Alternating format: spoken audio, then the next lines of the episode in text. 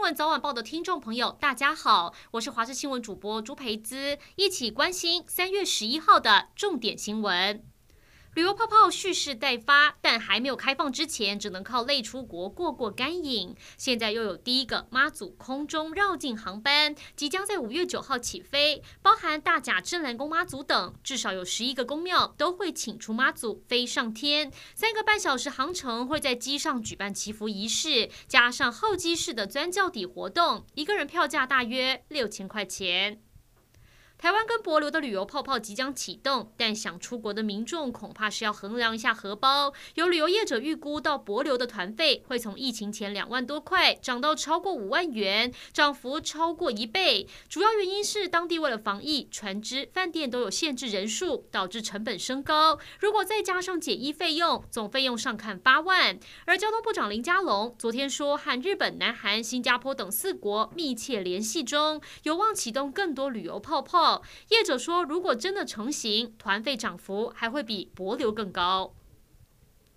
南韩疫情不见好转，单日确诊病例连续三天破四百起。今天通报新增四百四十四例本土个案。同时，南韩国务总理丁世均在十一号宣布，继欧洲国家法国、德国跟意大利后，即将授权让六十五岁以上年长者接种阿斯特捷利康 AZ 疫苗。丁世均指出，英国发表的研究证明，AZ 疫苗确实对年长者具备效力，才会做出这项决定。今天行政院院会再祭出打炒房措施，要通过房地合一税修法，除了延长短期持有的定义，改为两年内买卖课税百分之四十五，重挫投资客锐气之余，也针对法人加重规定。而先前讨论热度很高的囤房税，则是怕殃及无辜，暂时不推动。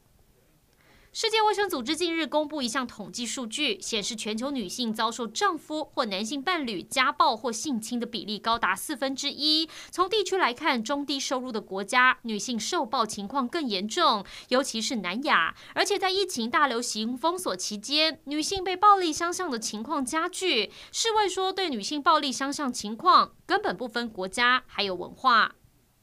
在路上遇到强迫推销该怎么办呢？看到街头上恼人的强迫推销，好多民众会特地绕路走，就怕正面遇上跑也跑不掉。虞美人昨天才在脸书上 po 文，说朋友的女儿遇到强迫推销，被拉进店里，手上还被抹保养品，不知道怎么拒绝，最后花钱了事。提醒您，遇到这类的强迫推销，一定要态度坚定，可别一不小心就荷包大失血。